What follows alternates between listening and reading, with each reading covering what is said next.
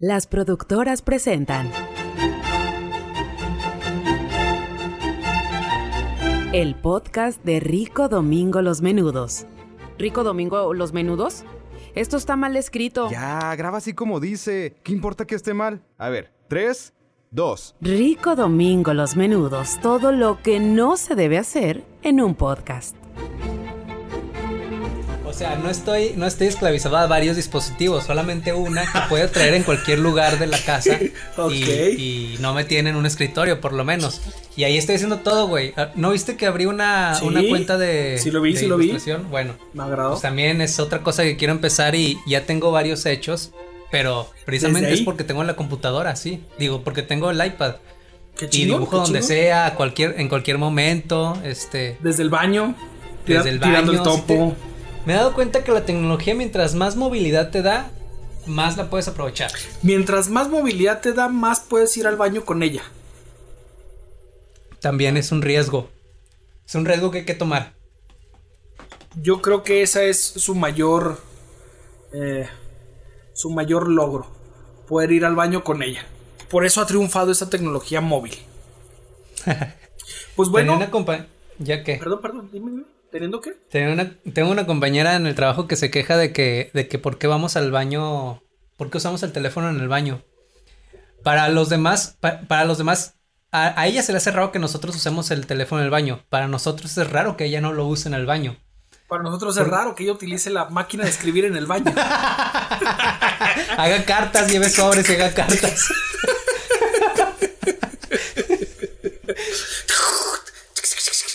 Sí, güey, es rara la situación. O sea, es que, es, es que piensa que como que lo usamos después de.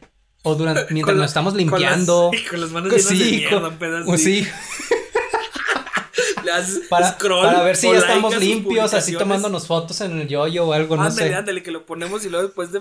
Que, que, véndete, creo que ya son personas más perversas que imaginan cosas bien pinches hardcore, bien categorías no en. No, no, no, muy, muy mal pedo, güey. Creo que ellos son los creadores del Two Girls One Cup. Entonces, sí, nosotros lo hacemos para cosas muy básicas. Ellos se piran, se viajan muy raro, pero. ¿Dónde viste por primera vez el Two Girls One Cup?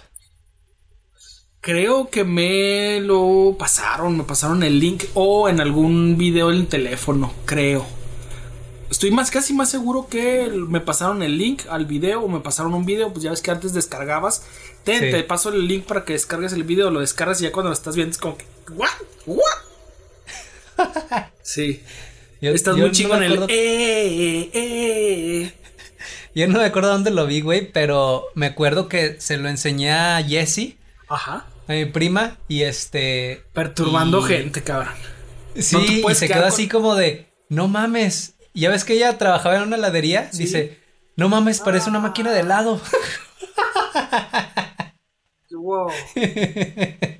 Pues con eso iniciamos un episodio más de Rico Domingo Los Menudos, por favor. No, Buenos acá. días, buenas tardes, buen provecho. Y bienvenidos a Rico Domingo Los Menudos, el podcast que ya está harto de la cuarentena y ya no saben qué día está viviendo. ¿Cómo te la has pasado? Me la he pasado bien porque desgraciadamente o afortunadamente, no sé cómo Sigo lo pueden ver ustedes, sigo vivo y aparte pues mi, mi trabajo está en, en esa categoría que son... Que, que no se suspenden, que no puedo dejar de- Asesinables. aparte, eh, infectables, asesinables, Infectables. eh, prescindibles, o sea, bien te mueres y no pasa nada. Ándale. Pero que están en una categoría donde pues no voy a parar o no, no tengo paro laboral. Entonces, pues yo sigo trabajando. Entonces, realmente mis pocos días de cuarentena fueron la, los, el Viernes Santo y el fin de semana. Con eso tuve para poder, pues como que descansar y para poder, para poder, em, pues recuperarme un poco. De, digo, de, la, de las, del ajetreo normal. Sí, pero como quiera, ¿la actividad ha bajado o, o sigue estando cabrona en tu trabajo? Eh, fíjate que ha bajado mucho, se ha caído bastante, Sí, sí. se ha caído. se ha disminuido bastante, pero sigue, o sea, continúa hasta la fecha, todavía continuamos y pues bueno, es por eso que les digo, qué chido que al menos yo continúo. Hay personas que desearían poder estar arriesgándose y saliendo a la calle con tal de seguir trabajando porque pues te pega directamente en el ingreso. Soy afortunado en que pues puedo seguir laborando todavía no he todavía no tengo ningún síntoma, todavía no estoy en confinamiento, estoy tomando todas las medidas de precaución posibles y pues continúo porque pues gracias a Dios no voy a parar. Gracias a Jebus. A Jebus. Así es. Pues yo ya regreso de vacaciones, no mames. Me la pasé bomba en mi casa. sí, güey, o sea, las últimas tres semanas, eh, no, ya llevo el mes o tres semanas. No, tres semanas con las vacaciones. Wow. Este, ya, güey, en casa. Dos semanas de trabajo, una de vacaciones. La siguiente va a ser probablemente también de trabajo en casa. Ajá. De pronto voy a la oficina, pero. Te juro que ya estoy empezando a extrañar salir a la calle. Bueno, no, no, no, lo puedo llegar a entender porque, como te digo, no he dejado de salir. Desgraciadamente, no he podido dejar de salir a la calle. No me he podido aislar. Pero sí, cuando paso, no sé, dos días en casa empiezo a sentir como que, ah, y si salimos, ah, no se puede salir, ah, estamos en cuarentena. Estaba escuchando que Ofelia Pastrana comentaba que tiene 15 días sin salir de su casa y que de pura curiosidad eh, fue a la puerta a abrirla porque estaba en la paranoia de, y si ya no abre y si se trabó la puerta. Y llegó y abrió su puerta y no, no, si abre todavía porque tenía 15 días sin abrirla. Wow. ¿No viste el meme este de los futbolistas diciendo, hey chavos, quédense en su casa, no es tan malo quedarse unos días en casa. Un, jugador en Europa, claro, claro. Y luego ponen la foto del futbolista contra la foto de nosotros. No, la, no, no, deja La foto de la casa del futbolista contra la foto de la casa de nosotros. Y publica, quédense en casa, creo que Morata, eh, futbolista de apellido Morata, y se ve que está así como que en un lago y luego le publican, hey, quedarte en casa. Pues estoy en mi casa. Estoy en mi casa. che golpe de Boom, justo en la pobreza. sí, güey, duele. Por favor, da la bienvenida a este podcast. ¿Ya lo hiciste? Ya la hice. Vamos a presentarnos más bien. Vamos a presentarnos. ¿A quién tengo en el estudio B? En el estudio B estoy reportando. Mi nombre es arroba soy Marvin y estamos eh, al pie del cañón afrontando esta cuarentena que nos ha, ha provocado la pandemia del COVID-19. Regreso micrófonos Estudio A. Aquí estoy yo, arroba geekformante, en redes sociales, soy Luis. Y también pueden encontrar al podcast como arroba si menudo en toda la... Bueno, en Twitter y en Instagram, probablemente próximamente en, en Facebook. Y, lo encuentran. También estamos. Ah, en aunque no hemos, TikTok, aunque no hemos subido un poco de contenido ahorita, igual más al rato hacemos algo. Pero lo importante es de que ustedes que ya nos conocen, ustedes que escuchan este podcast y que lo ven, compártanlo, hagan el paro, compártanlo a una persona. Vas, pásenselo a una persona más, por favor. Con que ustedes, cada uno de los que ya están, se lo pasen a una persona para que se suscriba, nos hacen la vida. Es, es patético estar pidiendo suscriptores, pero no mamen, ¿qué, ¿qué tienen que hacer ahorita? Ustedes que están en su casa, si estás en tu casa, es como cuando juegas a la Netflix Party de que si matan a alguien, shot. Si estás en tu casa, suscríbete y compártelo. Si no estás yendo a trabajar, compártelo a dos personas. Y así vamos a hacer como que una regla de, de reglas para ver este podcast. Sí, si estás en tu casa quiere decir que tienes internet. Y sobre todo si estás escuchando esta madre, ¿verdad? Así es. Pero si estás trabajando desde casa, quiere decir que tienes la fortuna de estar en. de tener un, un trabajo este, bien remunerado, por lo menos, regularmente remunerado. Y quiere decir que puedes apoyarnos. Y no te estamos pidiendo ni siquiera dinero, te estamos pidiendo solamente que comparte esta mierda. así que hazlo. No se trata de donar, se trata de compartir para llegar a más. Ya casi llegamos a tres suscriptores. Entonces, por favor, ayúdanos a llegar a cinco suscriptores en este episodio. Pero, eh, pues bueno, si tú tienes internet y muy buen gusto, este es tu podcast. Iniciamos con uno de esos temas que nos caracterizan, que caracterizan a ustedes, con los que se identifican, con los que se hacen recordar cosas, con los que se ponen eh, como jovenzuelos cada vez que, que les damos como que ideas o sacamos sus traumas a relucir. Y precisamente estamos platicando, el Geekformante y yo, de con qué otro tema podemos masacrar ese cerebro de millennial que necesita ser estimulado en esta cuarentena. ¿Qué les puedes decir? Ah. te quedaste sin palabras. Eh, sí. Es que si no hablo mucho, güey, no te dejo hablar, por favor. Vamos a, vamos a comenzar con el tema de los vecinos. Bueno, no sé, en realidad no sabemos todavía cómo le estamos titulando a esta mierda, pero va a ser sobre los vecinos, sobre nuestras experiencias con vecinos esos vecinos, esas personas que te ha tocado No sé cuántas casas hayas vivido, no sé con cuántos vecinos, vecinos hayas convivido, pero esas personas que están a un lado de tu vivienda, que a lo mejor ya hasta los, algunos los consideran como parte de su familia y otros como el pinche latoso que pone la música metalera en las mañanas. Y a ustedes nos irán contando cómo son sus vecinos. Pero, ay, híjole, yo podría empezar con la anécdota más reciente de mis vecinos, pero no, le vamos a dar un poco de orden a estas ideas y le cedo los micrófonos a mi compañero Geek Formante para que empiece con el recuerdo más viejo que tenga de sus vecinos. ¿Y qué era? Eh, mm, el recuerdo más viejo eh, es con mis vecinos. Yo antes vivía en una privada, eh, que es como una, pues es una, una casa privada, o sea, nada más puede entrar tú y la, la gente que invite, los vampiros. los vampiros, si les abres la puerta. sí. Este, en una privada que es como una cerrada, una, una zona donde hay varias casas, poquitas, y este y tienen solamente una salida. De esos lujosos eh, condominios que solamente los políticos, hijos de petroleros y el formante pueden tener acceso, así muy exclusiva, pocas familias. Eh. Sí. Ah, como, como la villa de del padrino, de la familia del padrino. Ándale. No sé si la recuerdan. Ah, sí, tipo eso. Pero con casas del tercer mundo. Este.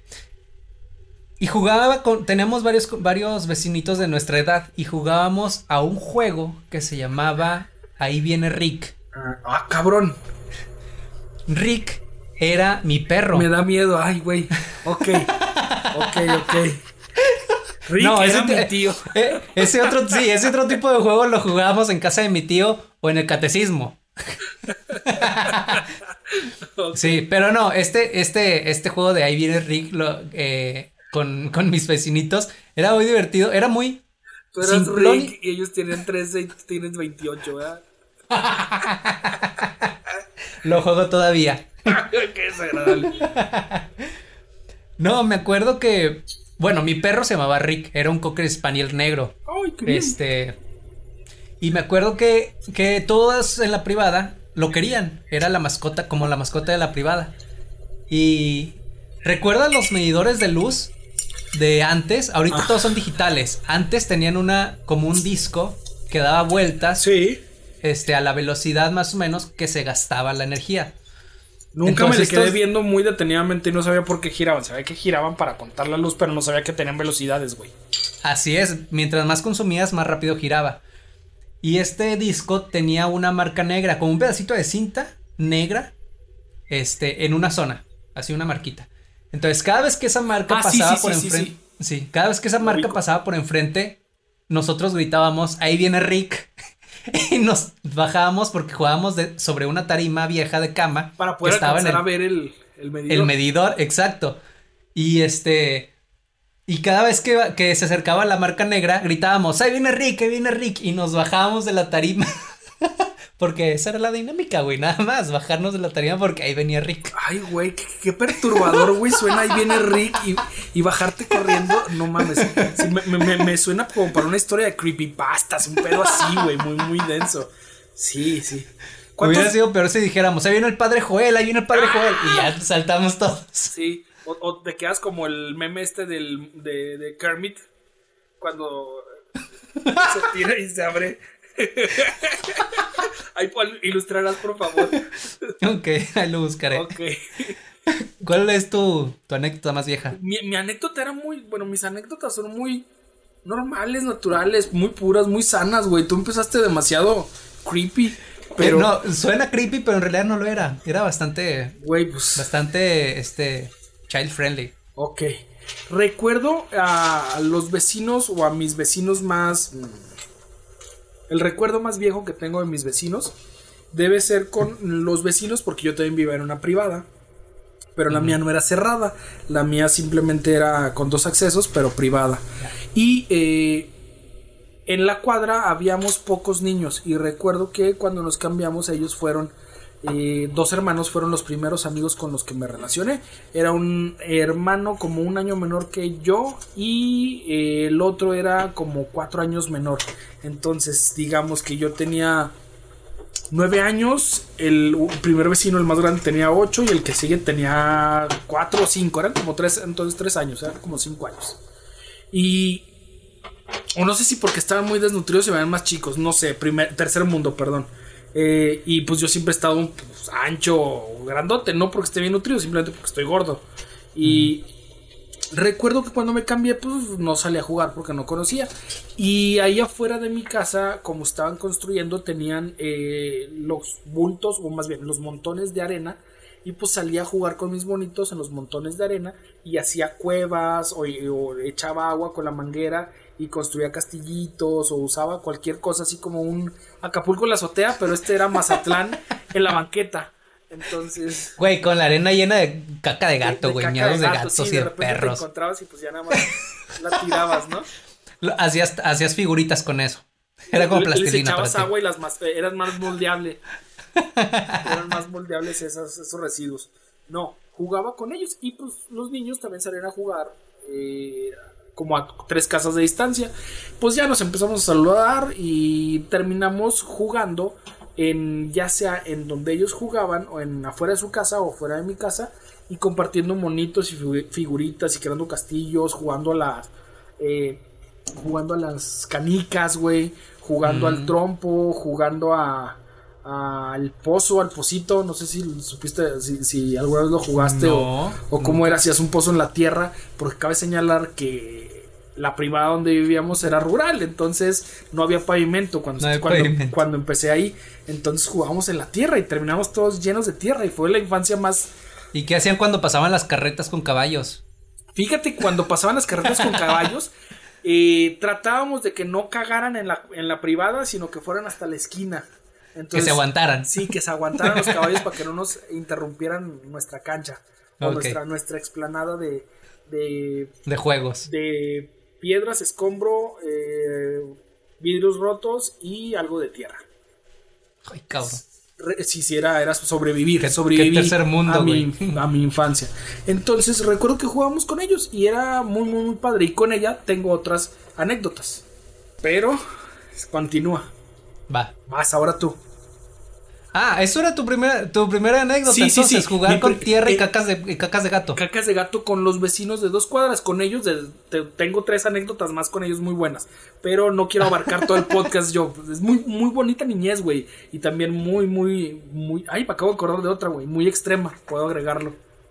A ver, ¿tienes? Ah, yo siempre clasifiqué a mis vecinos. A ver. ¿Tienes algún vecino fresa? ¿El vecino fresa que haya marcado tu vida? Ya sea adulto, niño. Tengo el, vecino que se creía fresa, pero era bien naco. ¿Sí? El vecino que salía los domingos, que... Digo, si vivía en tu colonia, obviamente no tenía por, no tenía por qué llamarse fresa, ¿verdad?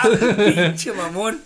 Sí. A menos que fuera el, el dueño de las carretas. Al menos que fuera el dueño de las carretas, exactamente. Sí. No, era el, el vecino que pues era un poco mayor que nosotros, entonces si yo tenía como 9, 10 años, él debería tener como 14, pero los domingos salía con su camisa de vestir, Ajá. su pantalón negro, zapatitos boleados a la tierra. Pero salía y luego su, su reloj del cereal, Que ni da la hora. Peinadito. Nada más guarda dulces. peinadito y lo que sea y caminando así de que ni siquiera me quiero ensuciar. Y toda la semana pues andaba en choro, mezclilla o pues, con uniforme de la escuela o como anduviera. Pero los domingos siempre salía a fresear. ahí ¿Pero a- era para ir a misa o qué? Yo supongo ¿O por que era qué? para ir a misa o para regresar de misa. Pero en las tardes pues ya para cuando nosotros salíamos a jugar a fútbol o canicas o tazos o algo. Ya cuando hubo pavimento, pues todavía quedaban unos, unas- unos espacios como de tierra. Pues él trataba como que de no meterse en esos espacios y nada más hasta ir a la tienda, güey. Pero acá muy, muy trajeado, muy arreglado. A lo mejor era para ir a misa, pero pues llegas de misa y te encueras y te pones tu ropa, ¿no? Pues Porque no no, sé. la, nu- no la utilizaba de.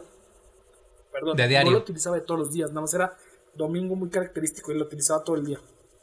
Ah, chinga, qué raro. ¿Y así jugaba con ustedes? No se ponía a jugar como tal con, nos- como- con nosotros porque era un poquito más grande y nosotros éramos más chicos y pues nosotros ya andábamos jugando a lo que fuera. y él como que no, dándoselo un poquito más de ya no juego a eso, ya no hago eso. Así medio mamador fresón. O subirse al, subirse carro de su papá a poner la música a todo volumen y a... Sí, así, cosas así. Lo ubico. Qué raro. Cosas de nacos, ya sabes. Cosas de pobres. Cosas de, México. pobres. Mi vecina Fresa era, dentro de esta privada en la que vivía, era la que tenía la casa de dos pisos, güey. Ya si así tenías casa de dos pisos era porque tenías más varo que el promedio. Había, había más billetes para comprar más ladrillos. Se notaba. Ándale, básicamente. Y me acuerdo que esta vecina Sin enjarrar por dentro, supongo, pero por fuera el pinche ladrillote. Esta vecina se llama Mónica, se llamaba Mónica, bueno, supongo que todavía anda por ahí. Este, y me acuerdo que era la vecina fresa porque le hablaba, era la que menos nos hablaba y la que menos se juntaba a jugar con nosotros. Éramos una bolita como de cinco o seis niños y, y de todos ella era la que, la que más así, hacía carita de fuchi. Y este, Sí, sí, lo ubico. y me acuerdo que siempre, te- siempre había un carro afuera de su casa. Estaba el carro de, no sé si era de su mamá, de su papá. Compartimos cosas, el carro, Sí, otro- sí. otra cosa. Bien, bien. Y luego, y luego. Y siempre, me- no sé por qué la recuerdo mucho sentada en el cofre del carro mientras los demás así estábamos jugando a algo. Claro. Y a ella nada más la veía así como que, pues ahí sentada. No sé, no la recuerdo par- siendo parte de nuestro grupo. De- pero de vez en cuando sí se, se, se afanaba. Su infancia le decía, ve y juega disfruta tu infancia. Y su mamonería Sí. decía, me siento mejor arri- arriba del cofre, como Selena y los dinos. De seguro. Viendo, viendo así como, como Simba, viendo. Ándale, todo esto será la- tuyo. Sí. Eso fue mi experiencia con la vecina fresa. Regreso con mis vecinos, esos que te platicaba. Otra de las experiencias que recuerdo mucho con estos vecinos es que, pues sí, en privada y a tierra y vidrios y cascajo y lo que tú quieras y pasaban las carretas, pero ellos tenían un Nintendo Entertainment System. Entonces tenían su Nintendo y sus dos controles. Y me acuerdo que en alguna ocasión, y tenían el doble dragón, entonces en alguna ocasión me comentaron, me invitaron a su casa y me encantaba ir con ellos para poder jugar eh, ya sea Mario Bros 2 creo que era y el doble dragón. Entonces era divertidísimo, güey, era poder jugar, poder pasar varias horas ahí jugando Nintendo. Y pues yo no tenía, entonces era como que, pues, ¿cuándo vamos a tu casa? Ah, es que mi abuelita está viendo la tele o mi mamá está viendo las novelas o... Y no les pueden decir que si quieren lo ponemos en la mía. Y creo que después de tiempo se aceptaron, entonces traer el Nintendo, lo conectábamos en la casa, de, en la televisión de mi casa y ahí jugábamos. Entonces fueron épocas muy, muy padres hasta que después ya me pudieron comprar a mí el Sega, el que te digo, el Sega. Y los invitaba, pero como que no les gustaba tanto el Sega porque no tenía tantos juegos, entonces ellos pre- preferían seguir jugando con su Nintendo. no era el famoso. No, no era el famoso. Oye, pero a ti te tocó entonces desde niño conocer las consolas, ¿verdad? ¿Sí? No, yo no las conocí hasta ya bien peladote. ¿Y cuál fue la primera no, la de neta, casa? mm. La primera consola de casa que conociste. La primera que conocí fue en casa de un Play primo. 4. No, no, no tan peladote.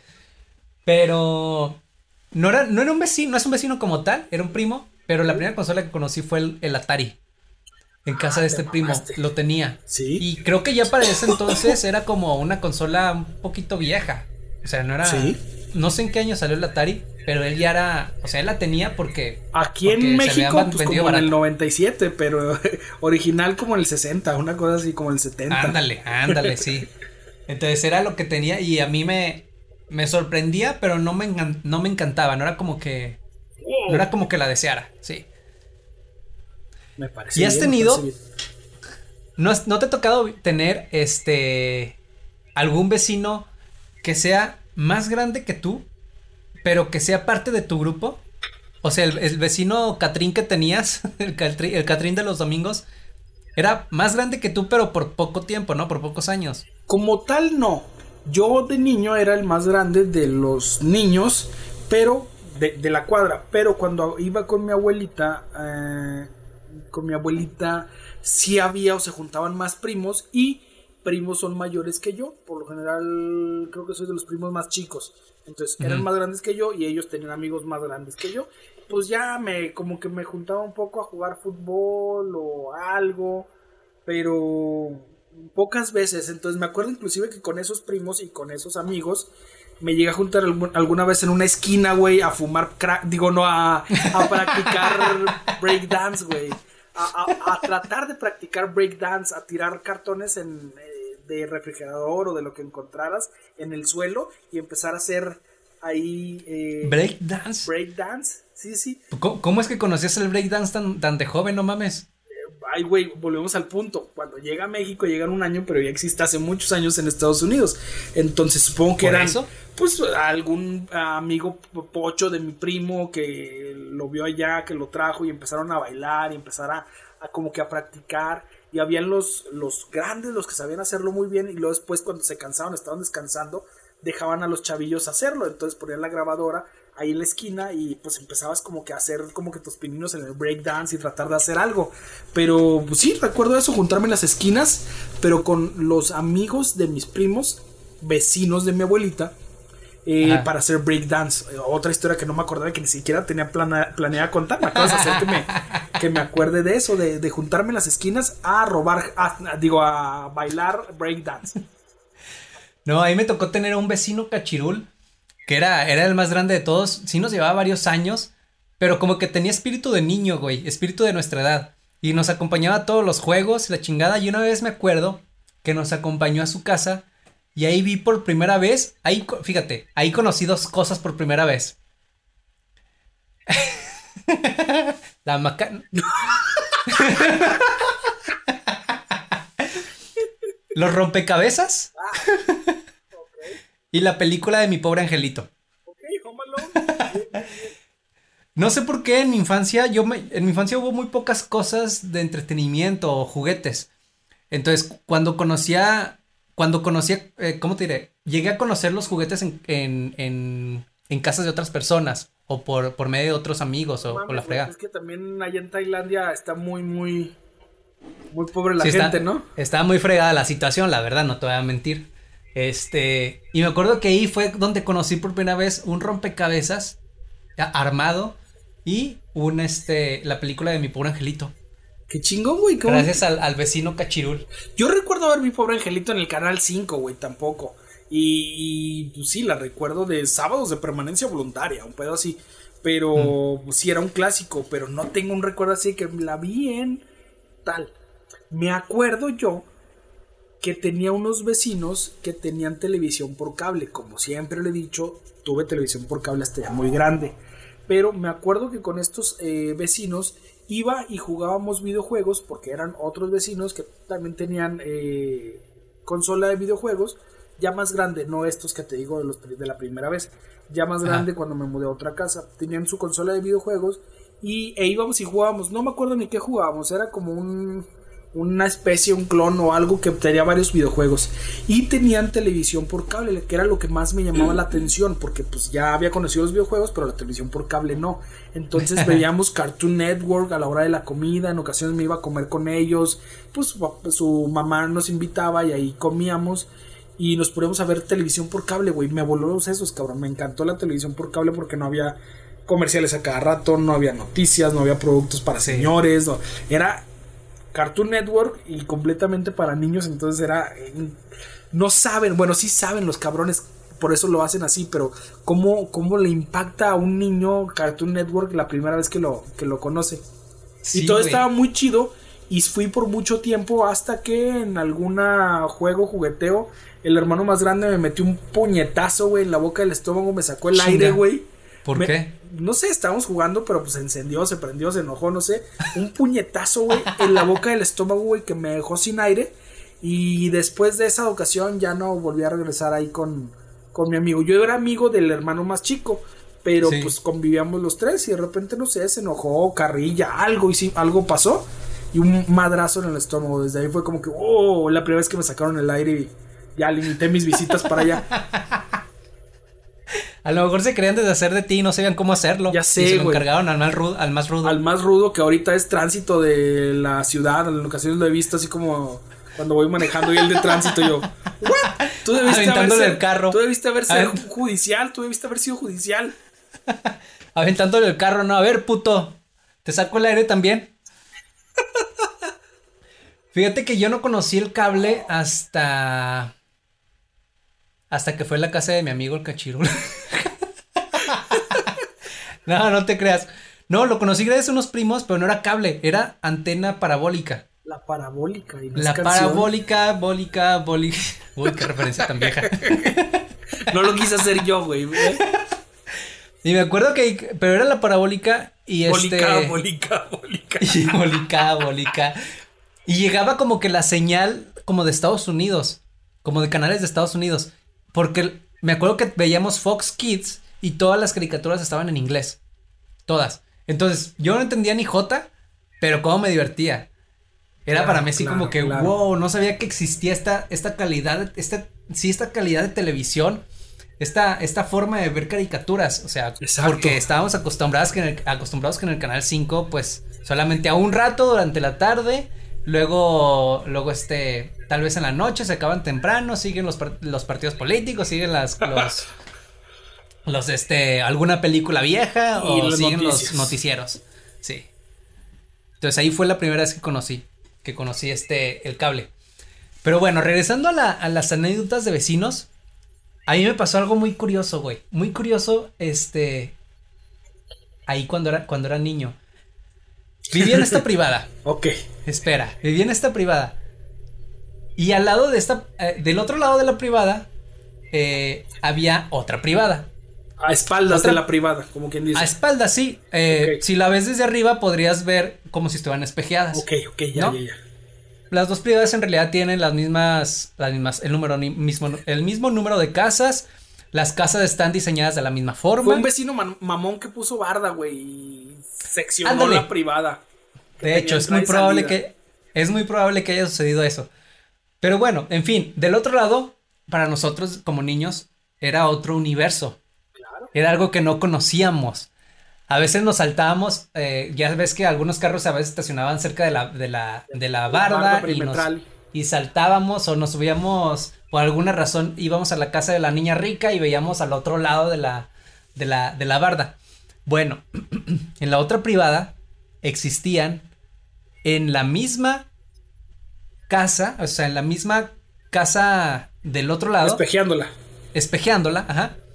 Existía una familia en la que había dos niños, porque en mi casa éramos dos niños. Ok. Y en esta casa había dos niños que se llamaban igual que nosotros. No mames. ¿Qué pedo, güey? ¿El, multiverso? ¿El sí, informante descubriendo el multiverso desde hace muchos años?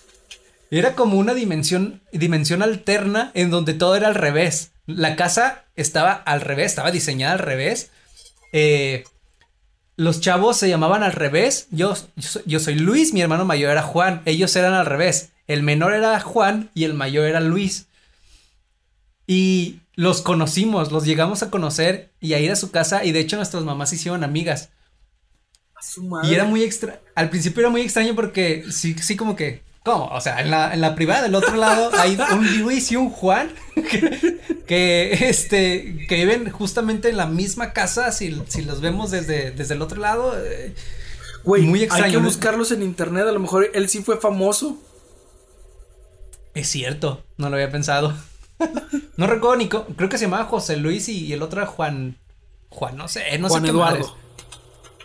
Pero era, era muy raro que se llamaran. Juan Escutia. Que, que, que estuvieran espejeados literalmente, fueran nuestros, nuestros... Doppelganger, dirían en DC. Doppelganger, sí, sí, sí. Como, como los video, como los cómics, cuando sale Bizarro. Sí. O como en los videojuegos, cuando eliges a Ryu, pero en color azul. En color azul. El contrario, exactamente. En la copia. La copia. Güey. era muy extraño, nos sucedió esa, esa experiencia paranormal. Nunca, nunca me llegué a pensar de universos alternos, güey, a esas edades, no mames, cabrón. Tú ya súper avanzadísimo, cabrón. Viví yo desde chiquillo, güey. Y, Viviendo en el 2050. Pero cabroncísimo, güey. Pero algo que todavía se seguirá haciendo en el 2050 y no me vas a mentir es jugar fútbol en la calle. Tú ya me has dicho que has jugado fútbol en campo y, en equipo y que muy bueno, pero ¿te acuerdas de tus primeros juegos de fútbol en la calle con tus vecinos? Claro, sí me acuerdo. Y me acuerdo que Güey, la privada era mi mundo. O sea, la privada era mi campo de fútbol, era mi campo de juego, era mi universo. La otra privada era el, el, el, era parte del multiverso. Pero sí, güey, ahí jugábamos en la privada y me acuerdo que alguna vez se fue un balonazo hacia un carro que iba pasando. Ok. Y fue así como que todos nos asustamos porque dijimos, verga, le dimos a un carro, a ver si no se regresen o, y, no, y nos regañan. Sí. No, no pasó nada. En otra ocasión, jugando pero con piedras, o sea, pateando piedras, Ok. le di pero al vidrio, al, al faro de un carro y se escuchó literalmente cómo iba pasando, se le revienta el faro y sigue, porque supongo que no se dio cuenta, pero Sí, no supo de dónde había- venido el chingazo. sí. Haciendo, haciendo desmanes desde 1990. Sí, sí, sí. Y el clásico juego eh, de fútbol eh, dentro de la privada, no hacíamos equipos, hacíamos atacado. El atacadito, ¿te acuerdas del atacadito? El atacadito era cuando alguien tenía el balón y otra persona a otros se lo tenían que quitar nada más y ahora seguías contra el que lo traía y lo quitabas y era quitar el balón, no nada más. Algo así, era quitar el balón, pero nosotros poníamos una portería. O sea, tu intención era meter gol, pero obviamente te- todo el mundo te la iba a querer quitar. Para, Para ellos poder meter el gol. Sí, sí. El atacadito güey, te mamaste. ¿Tú jugabas fútbol allá? años, años sin poder, sin haber escuchado el atacadito. Eh, sí, güey. Sí. recuerdo que ahí en la privada, pues poníamos nuestros ladrillos, nuestras porterías de, de ladrillo, e invitábamos a vecinos o a amigos de alguna otra cuadra, eh, o a primos que llegaban y que traían otros amigos. O si no, entre nosotros mismos jugábamos al toque. Y de repente enrollabas, güey. y luego se le pasaban el prendías churro. y le- no, no, perdón, me estoy confundiendo. No, no. Ya llegaban hechos, güey. Tú nomás te encargabas de buscar. No, no. No, no, tú te encargabas de. De ir por. No. No, te, te- te encargabas de poner las porterías. Cultivarla. No, Sacarla al sol, fue- echarle su agüita. cuando me fui para. No, no, no. No, ponías tus piedras eh, a una distancia que te gusta de tres casas, tres casas. Y ponías Sí. eh, piedras. Un para foco, las molías Y con le prendías un cerillito abajo. No, no, la piedra fue después. No, antes de la Ah, piedra los ladrillos. Ponías ladrillos eh, en la pues, carretera aplanada de tierra con escombro y vidrios. Limpiabas ahí como podías nada más para que la cortada no, la cortada no fuera tan profunda cuando caías. Y ponías tus piedras, no, ponías tus ladrillos, ladrillos, como si Sí. fueran dos porterías a lo largo de tres casas, que serían tres casas de distancia. Y con el balón, cuando nada más estábamos un vecino o dos vecinos y yo, jugábamos al toque, que era con un solo golpe de balón tener que meter la pelota. Y si la otra persona, si la pelota iba para portería y la otra persona quería evitar que metieras gol, pues le pegaba, ¿no? Pero nada más le podía dar un, un toque al balón. Entonces, si no le pegaba bien, pues quedaba pues, a una corta distancia para tú volver a intentar. Si no era como pelotear, como jugar tenis, pero con el Sí. pie y sin tener que cruzar nada. Nada más el chiste era darle con un toque al balón. Jugábamos a eso. Y me acuerdo que en alguna ocasión, y te vas a reír mucho de esto, y esto debe quedar inmortalizado. eh, de aquí debe salir un clip. Me acuerdo que en alguna ocasión, cuando estábamos jugando al toque, venía la, el carromato, la, la, el, el carrito con un caballito adelante, y no me refiero a un Ferrari ni un Mustang, era un carro de mulas con un caballito adelante o con Sí, una mula, una yegua, no sé qué sea. Yo creo que era una yegua. Venía pasando y pues obviamente nos hicimos para un lado. El señor llegó con un vecino, dejó a la yegua ahí amarrada, comiendo hierba, eh, en eh, agarrado a un poste, comiendo hierba de ahí de la que crecía a un lado, y el balón se nos fue para allá y tiempo, tiempo, vamos por ella, no, pues vamos por ella. Se acerca mi amigo y empieza como que a agarrar la, bo- la bola para sacarla de ahí de donde estaba cerca del carromato, del carrito, Ajá. y en una de esas, cuando agarra la pelota y se voltea, la yegua voltea, güey. Y lo pesca de aquí, cabrón. Lo muerde No de aquí, güey. Y lo levanta y lo avienta, güey. Y mi, mi amigo así como que, ¡ah, la chingada! Y cayó desentonazo, güey. Y empezó a llorar, asustado. Obviamente me asusté y a correr a, su- a la casa de su mamá. Pues yo también corrí para decir, yo no fui, pues fue, el- fue la yegua. Y eh, asustadísimo y me quedé impresionado y algo que voy a recordar toda mi vida es como la yegua, güey, lo muerde de aquí, lo levanta, suelta el balón y ya nada más lo avienta o supongo que la yegua nada más hace esto, ¿no? Y mi amigo pues ya, Sí. nada más vuela porque era el niño más chico. Lo mordió, güey. Me asustó, cabrón, y nunca había visto que una yegua mordiera. Ya después cuando se tranquilizó todo el asunto unas horas después, asoma, güey, y trae las, las mordidas de que lo agarró el, del... Sí, sí, las marcas. Sí, sí, sí, las marcas de aquí de la, del hombro, del trapecio donde lo pescó, güey. Y donde pues, parecían como muelas, güey. Pues los caballos tienen los dientes muy chatos, güey. Entonces no cortó, nada más presionó y los arandió. Pero, güey, te aseguro que una persona en Inglaterra, güey, no sufrió eso. O al menos no en este siglo. Te aseguro que en Estados Unidos, güey, no tienen esas historias. Te aseguro, güey, que en Monterrey, güey. No, a lo mejor sí en Monterrey, sí. Te aseguro que. Cosas, güey. En la Ciudad de México, güey, los chilangos nunca van a tener una experiencia de esas. Sí. No, y en Monterrey no te agarra una yegua. Te agarra, tu tío, o tu primo. sí. O, Pero, te agarra el burro. Fíjate, fíjate que yo siempre he tenido el miedo de. Yo siempre he tenido. Le he tenido, no miedo, pero respeto. A los caballos y a los burros, güey.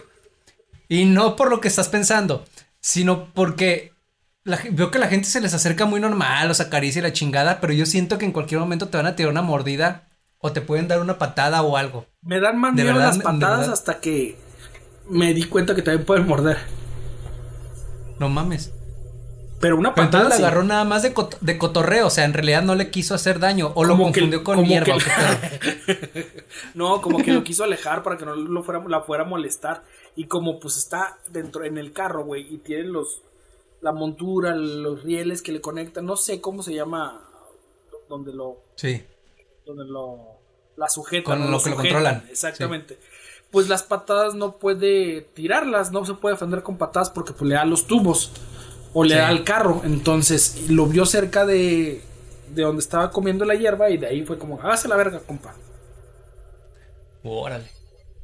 Qué miedo, ¿no? Qué curioso. sí, sí, sí, anécdotas muy curiosas del tercer mundo en una privada, de tierra. Hablando de las anécdotas de tercer mundo, yo me acuerdo que uno de los vecinos que tenía era. Era. Si, si yo vivía en una privada del tercer mundo, él era perteneciente. No sé dónde vivía, la verdad, nunca supe. Pero él era perteneciente de un mundo más bajo. Él era cholo. Él era cholo, era homie. Chico banda. Era muy buen Sí, chico banda. Uy, no, los chicos banda todavía son más fresas, ¿no? No, no sé, se me ocurrió. Me acuerdo mucho. me acuerdo mucho de la chica banda de Café Tacuba. Sí, este muy fresa y muy chilanga. Ok, era cholo, rancholo. Pero este vato era. Este vato era. Este, cholo. Eh, no sé de dónde, de qué colonia era o qué. Pero, pero todo el mundo lo conocía, hasta los papás lo conocían y todo. Mi mamá lo conocía. Y, y era como alguien a quien se le respetaba y que nos cuidaba como era más grande que ah, nosotros. Ok, ok, ya, ya, ya, ya ubico esa figura. Sí, sí, sí, era, pues sí, es cholo y lo que sea, pero con los chavos y aquí con la señora es muy buen joven, muy buen, no tuvo las oportunidades, no, fíjate que es familia, pero es buena onda, es buen chavo. pero cholo. Sí, le, le llamaban el araña. No sé qué haya sido de él. Y sí, o sea, hasta, hasta, hasta apodo de cholo, de cholo intimidante tenía. Sí. Y me acuerdo que en los catecismos, este, ahí fue donde lo conocí, porque era amigo de otros compañeros del catecismo.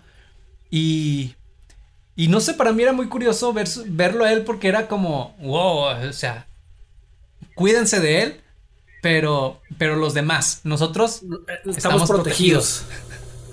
somos de su a, ti no te, Sí, somos de su banda, de su clica. De la clica. ¿A ti no te, no te tocó tener un cholo, un amigo cholo? Sí, bastantes, bastantes amigos cholos. Por lo mismo que te digo que crecí en este ambiente eh, de pues, colonia popular y con muchos eh, amigos y primos y, amigos de los primos en la secundaria, en la primaria. Pues sí, realmente era llegabas a la secundaria y si te ibas a la prepa, güey, eras fresa, porque lo demás era ir a trabajar a la obra. Y pues terminabas ah, viendo, haciendo, y todavía voy al barrio y saludo a muchos amigos pues que sí, que son, eh, que son boteros, que son albañiles, no boteros pintores como boteros, sino que trabajan en la obra cargando no, botes. Botero no era pintor, mamón. Ah, ah no, sí era pintor. Güey, sí. Y escultor también, ¿no? Sí, escultor también. Pero no, estos cargaban botes, güey, entonces eran boteros. No porque estaban gordos, así como botero. No. Estaban bien flacos y bien correosos. Bueno.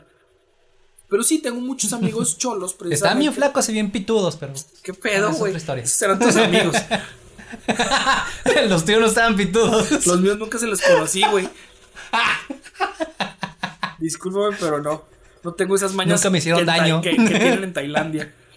Eh, total, estos amigos cholos sí, sí los tenía, pero pues eran todavía como que muy jóvenes. Ya de grandes, pues en ocasiones eh, pues ya andas en el barrio y empiezan a como a, hacerse más duras las personas y empiezan pues como que a ponerse más, más peligroso el barrio. Pero como siempre me vieron andar por ahí y ser niño, crecer ahí, pues yo puedo entrar a altas horas de la noche a los barrios pesados de ahí, de la colonia, y solamente como que tratar de identificar para que nadie me quiera chingar, identificar a alguien conocido, saludar y con que te identifiques con alguno, ya, Ya. inmunidad. Ah, al menos eres para libre, que, sí, ah, sí, es sí. aquel güey, ah, Simón. Y con eso puedes andar tranquilamente en la calle. Entonces, pues no, nada más, nunca me protegió como tal un cholo, pero sí tengo amigos en esa, que en esas épocas no eran, y ahorita vas y los saludas y pues sí, son barrio. Sí. Oye, y de los juegos, aquí, me, aquí estoy viendo uno, algo que anoté. Yo ¿Llegaste a jugar las escondidas? Sí, un clásico, güey. Un clásico entre los matorrales, entre las yeguas, entre, entre los cholos, Las güey. yeguas. ¿Por qué entre las. Chinga, ¿por qué entre las yeguas? No eran caballos, güey, no eran pura sangre lo que traían arrastrando, güey. Los carros, güey. Era un burro, era una yegua, güey. Sí, escondiéndote entre los puchadores. Ándale, güey, las casas del crack. Sí, de entre todo eso, güey, Sí. escondiéndome. Sí, era como que lo más, lo más like de jugar a- en esas épocas era, pues, las escondidas, güey. Pero llegaste a jugar, güey, eh, a romper botellas, güey, con tus amigos, con tus vecinos, hacer travesuras a romper botellas. No, nunca llegué a romper botellas porque sí teníamos escuela, sí íbamos a la primaria, la verdad, nos enseñaban valores. Ok, yo también iba a la escuela, pero tenía amigos que también iban a la escuela y todo nos valía madre. Y poníamos botellas y tratábamos de darle o pedradas o cuando veníamos de la escuela, cuando íbamos para la casa con algunos vecinos que pues eran por ahí de la, de la secundaria, veíamos eh, botellas tiradas en el piso y es algo muy recurrente que exponía mucho nuestra integridad física, pero lo hacíamos inconscientemente porque era divertido. Veas botella, una botella tirada en el piso y con los zapatos de la escuela, pues porque eran más seguros que unos tenis, era pisarla hasta tronarla. ¡Clac! ¡Puf! Explotar a la botella. Botellas de, de algún tequila, algún refresco, alguna. pisarla para que no tronara mames. con el pie. Y el que pudiera tronarla la primera era de los chingones, porque hay algunos que le tiraban la pisada, ¡ay! se les doblaba el pie. Sí. O, o- Pinches o no- bestias, güey, ¿qué pedo? O no tronaba la botella, güey. ¿Qué pedo? ¿En qué jungla vivías? Pinches salvajes, El- no mames. El barrio era así, güey. El barrio era así. Agarrabas la botella, te la reventabas en la boca y si se rompía la primera y si no se te rompían los dientes, eras el más verga. No mames. Bueno, Güey, ¿qué clase de juegos eran esos? güey, pues. Fíjate, un, Niño nuestros juegos eran eran que si encontrabas una cajetilla de cigarros en el suelo, ah, tenían como que tenían como una etiquetita Lo- que lo- levantabas los- y traía un número abajo. Eran los Raleigh, que traía como un Shakespeare o un alguien así con, con ah, un adorno.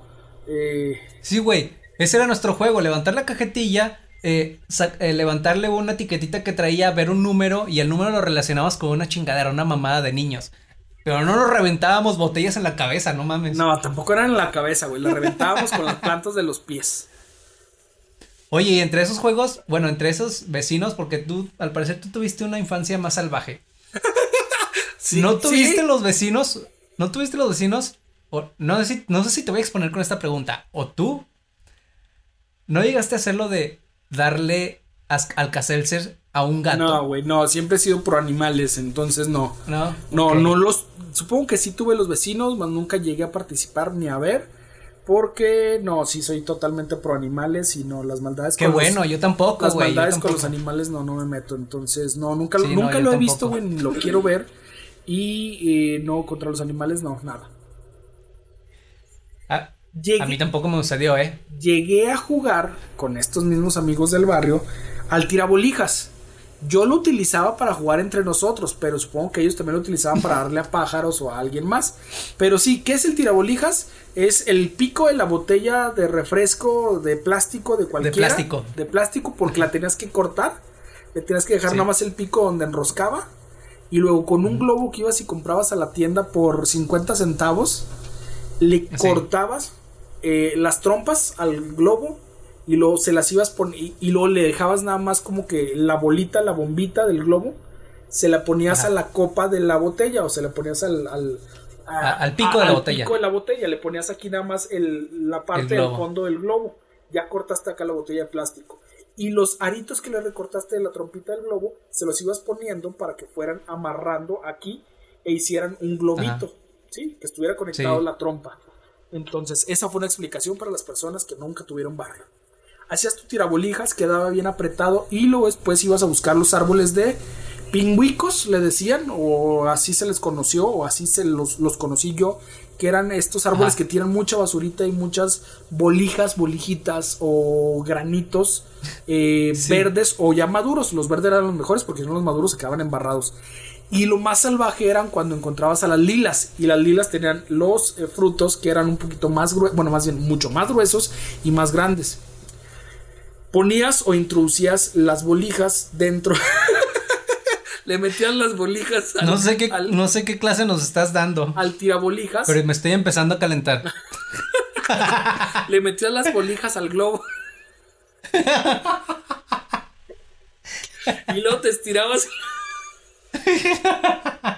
Y luego te los tirabas. y luego agarrabas, obviamente, el, el soporte que quedó de el- la bote- del pico del plástico y estirabas el globo y con ese tirabas, obviamente, la bolija o la piedra o lo que pudieras. No le ponías piedras porque te picaba el globo y se rompía. sí, bueno. Entonces tirabas bolijas y jugábamos como si fueran balas a tirarnos. Alguien se escondía y con las con el tirabolijas jugabas a darle. Llegó a haber muchos hinchados en las en los cachetes, en los brazos, alguien que le dieron en un ojo, o sea, llegó a haber eh, cosas salvajes, pero era lo más como Sí. que dañino que nos hacíamos, tirarnos bolijas. Supongo que alguien le llegó a dar alguna paloma, algún gato, algo. Entonces, eso era la agresividad, más nunca lo hice. Les daba a los otros niños tirabolijas, sí. Una vez, eh, mi hermano, que era mayor que yo, se salió con unos vecinos a jugar. Se fue, este, a jugar con un rifle de postas. No, no sé exactamente No qué son las postas. Eso es peligroso hasta No para las- uno de adulto, güey.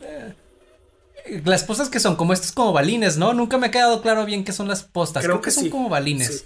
Bueno, era como un rifle de esas, de estos. Y se fueron a jugar así como a una cuadra de distancia de la casa. Yo no fui, yo me quedé en la casa. Pero, pues ya, se fueron a jugar, a cotorrearla. Y de rato regresa mi hermano a la casa. Y yo voy y le abro. Ya ves que en mi casa, bueno, en la casa de mi mamá, la casa de mi mamá tienen una, una puerta de, aquí le llamamos de, de malla, de Sí, tela, sí, pero sí. es una malla, este, que solamente para que corra el aire. Una mosquitera. ver todo. Una mosquitera, ándale, de talla- de malla mosquitera. Entonces puedes ver todo lo que hay afuera. Yo fui y le abrí a mi hermano y vi que iba entrando a la, a la- al patio, de la, a, acercándose a cochera, la puerta de la casa. Ajá, se iba acercando a la puerta de la casa, viendo hacia arriba. Y yo así como de, ah chinga, pues qué hay, Pues que está viendo. ¿qué está viendo? Y me salgo, abro la puerta de tela y volteo, volteando hacia arriba así como de que, ¿qué está viendo? Sí, sí, ¿Qué sí. hay? Le habían metido un pinche balinazo en, el, en la ceja, güey, y venía sangrando. Pero yo no me había dado cuenta porque la tela, la malla mosquitera no me dejaba ver bien. Nada más veía la, lo veía él viendo hacia arriba. Pero yo así como de que, Venía ¿qué está volteando hacia arriba ¿Qué le para que la sangre. Sí, para que la sangre no le saliera, para que. O para contener un poco la herida. Así para que no chisguetear, güey. Hasta que ya me doy cuenta de que el güey viene sangrando así con un al lado de la cara todo lleno de sangre. Porque justamente, no sé cómo estuvo la situación, no, fue, no sé cómo fue la acción, pero le metió un pinche balinazo con el rifle en la, en la ceja. Le hicieron, el, ojo el pinche le hicieron el ojo de, de Tenshin De Han. De Tenshin Han, güey. Sí, no mames. Güey, yo me tiraba con bolijas, güey. Tu hermano con pinches. Eh, Con balines. sí, güey, casi Con creo. un rifle, Casi güey. creo que no le tiraron con un matagatos. Porque ¿conocen los matagatos? No, ¿qué es eso? Nunca maté un gato, pero sí se les conocía. Era un broche de los que utilizan, un pasador que utilizan las mujeres en un popote con una liga. Ya ves que los broches pues entran así, le doblabas una pata y quedaba la otra picuda. Ah, la ya. limabas en el piso, hacia filo, y la otra era donde agarrabas con la liga y tirabas. Era un así se le conocía, matagatos. Nunca maté un gato, nunca he matado a un animal, pero pues así se utilizaba. Eh, yo con esta te, te doy a, a explicar mucho del mundo donde viví. Tenía ve- vecinos que vendían muchas cosas. Tenía el vecino que vendía los cacahuates con mantequilla, que nunca he podido prepararles, pero que tengo pendiente subir esa publicación o ese video donde les, donde les preparo cacahuates con mantequilla. Es más, ahí tengo cacahuates, tengo mantequilla y tengo salsa. En un rato más lo... En, Para en un TikTok, rato más, en un rato más lo subo. Lo voy a subir a TikTok, tienes razón. Va, Dicen que están feos los cacahuates. mantequilla. va. Mantequilla. eh, ¿Cómo dijiste? ¿Mantequilla qué? No te conociera, no mames. Como si no supiera con quién vive. Total, vendían esas botanas, cacahuates, vendían las mangonadas, vendían los hielitos. eh, también tenía, eh, he tenido vecinos que venden burros de hielera. Entonces al día siguiente despertar al vecino para que te venda los, los burritos que no se vendieron, güey, pues obviamente a un menor precio. Entonces ya tenías el lonche seguro de alguien que sabía cocinar, que tenía experiencia, que vendía. Chingón. Eh, me acuerdo también que he tenido vecinos que vendan nieves. Las nieves en los días calurosos en Torreón eran una gloria. Entonces poder ir con el vecino y pues a todos vendía las bolsitas de... eh, perdón, la, vendía la bolsita o el vasito de nieve, pero tú llegabas con una jarra y véndame 30 pesos de, del de piña. Y pues era para compartirlo Sí, ahí con la familia. O de ¿No, 20 pesos de vainilla. ¿No te acuerdas cuando pasa, cuando llegaba el señor de, de las nieves, pero el de que traía un carrito, un carrito que empujaban, Sí, sí, sí, claro. y con una, con Con campanitas? Una campana que traía Campanita paletas. Él, él era más como para, Ajá, para dar paletero. paleta. El paletero, exactamente. ¿Qué otros Me vecinos? acuerdo que todos los, todos los vecinitos nos, o sea, llegaba, todos los vecinitos salíamos y nos juntamos así. Y haz de cuenta que abrir esa madre era como ver al, al Willy Wonka. Era, ver- era ver- verle el era como ver al culo de Dios, güey.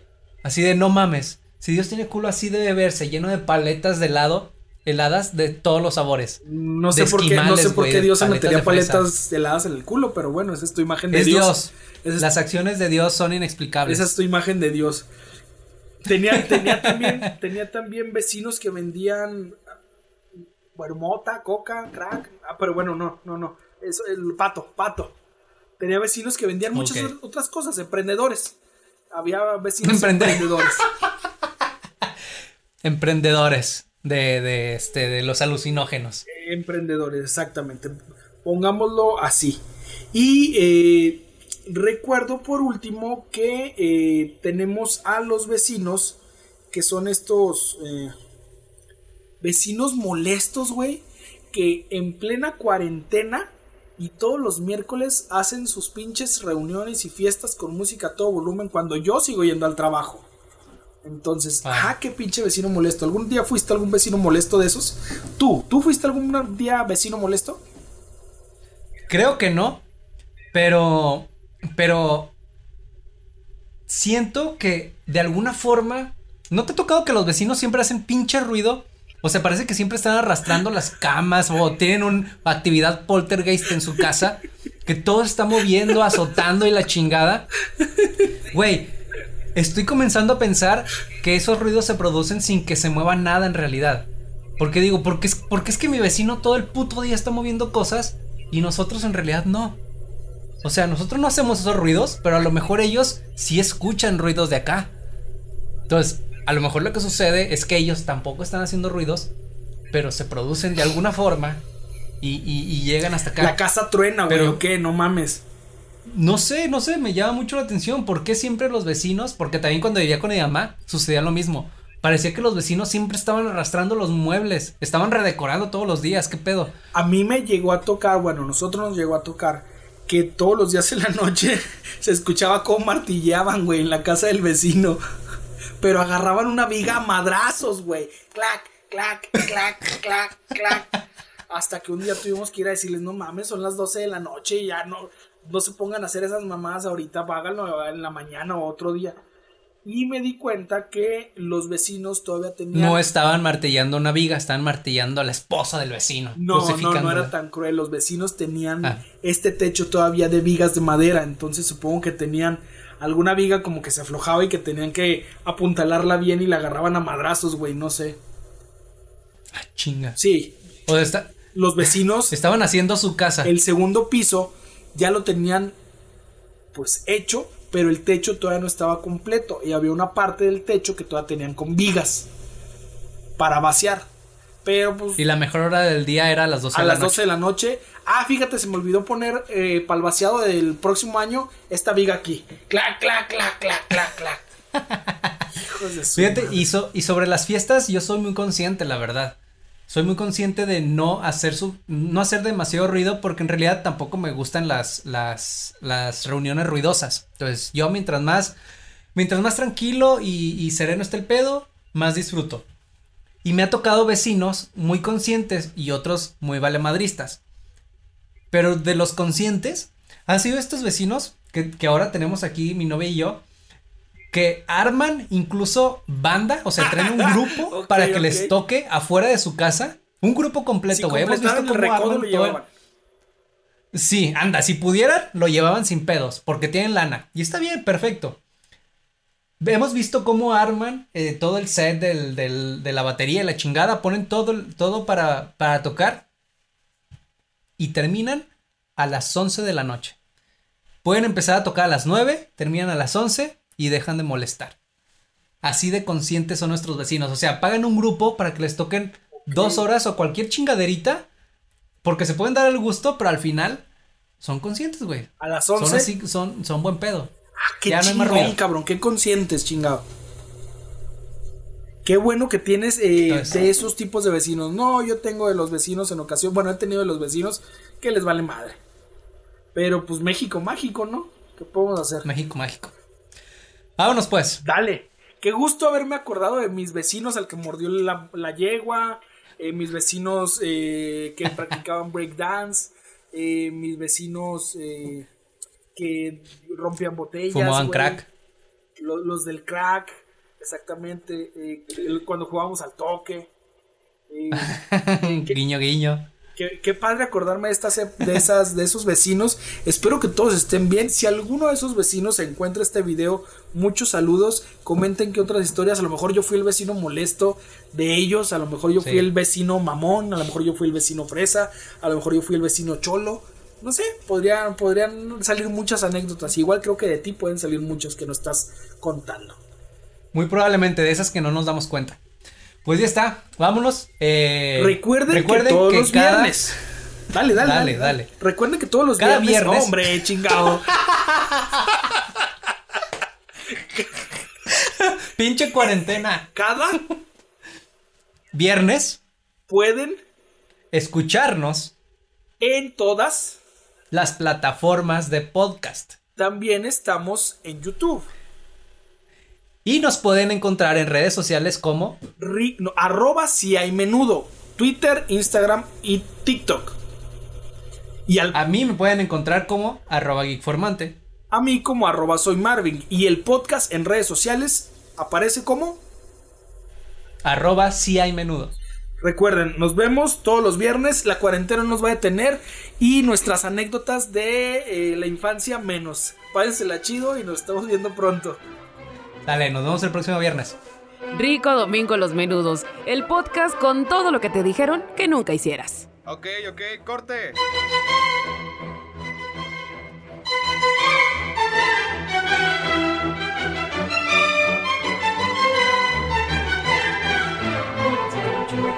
Que no mames, lo hubiera sacado. Pues lo sacamos ahorita, el postcréditos. Va. ¿Tú has sido vecino que se estaciona en cocheras ajenas? Eh, sí, pero sí, durante mucho tiempo y lo sigo haciendo, pero fíjate, porque estos vecinos tienen un, su casa se conecta eh, de cierta forma que da a la privada y a la calle. Como que son dos casas que colindan Ok, ok, ok y, e hicieron puente y las unieron. Entonces, la casa que, da a la calle, en realidad. Como no casa la del. Chapo, ¿no? Que tiene túnel y sales a. Ándale, algo así. No sé qué hicieron, la verdad, pero sí, sus casas, esas dos casas están conectadas. De hecho, en medio hay otra casa. Que es la que, la que dividiría. La, la que estorba. ¿no? Queriéndosela comprar. Ba- básicamente la que estorba.